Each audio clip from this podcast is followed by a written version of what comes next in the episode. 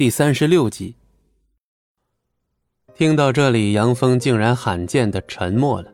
说实话，他长得根本不帅，而且也学历低下，不是家里有钱在这儿撑着，他不敢这么张狂。他之所以会把钱天天挂在嘴边，主要是因为他极为自卑，浑身上下能拿得出手的，就是只有这些钱财。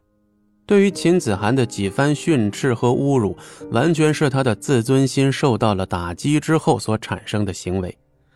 其实，某种程度上来说，他才是最可悲的人。而张璇的到来，又将他最后的一层遮羞布给扯开，露出了原本懦弱自卑的杨峰。你，你说我……现在的杨峰甚至连话都说不全了。张璇冷笑了一声，将秦子涵搂入怀中，居高临下的看着这个躺在地上像死狗一样的杨峰。今天你搞错了一件事儿，这并非是你的大婚之日，而是我的。话音落下，张璇带着秦子涵开始了他们自己的婚礼流程。秦子涵的脸上已经洋溢着幸福的笑容。能够和自己心爱的男人一起步入婚姻殿堂，这是无数少女幻想过的事儿。可惜呀，能够实现的却少之又少。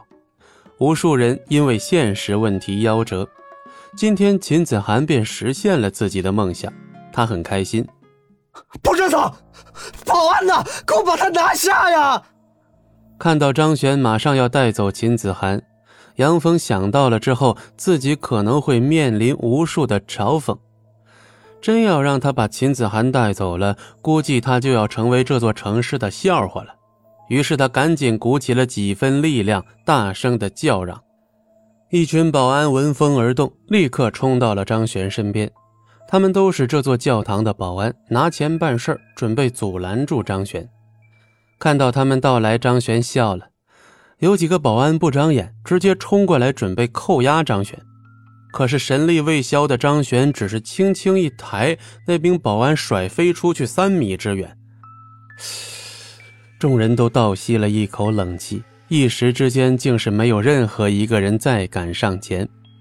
谁敢动我们家少爷？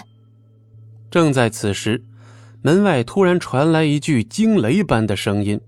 王云带着上百个黑衣人护在张璇身边，他的目光锐利，环视四周，在周围站着的杨峰的狐朋狗友连跟他对视的胆量都没有。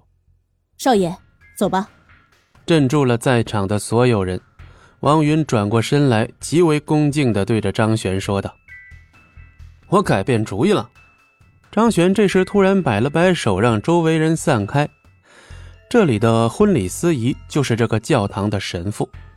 张璇走到对方面前，缓缓开口：“杨峰包下这个场子花了多少钱？”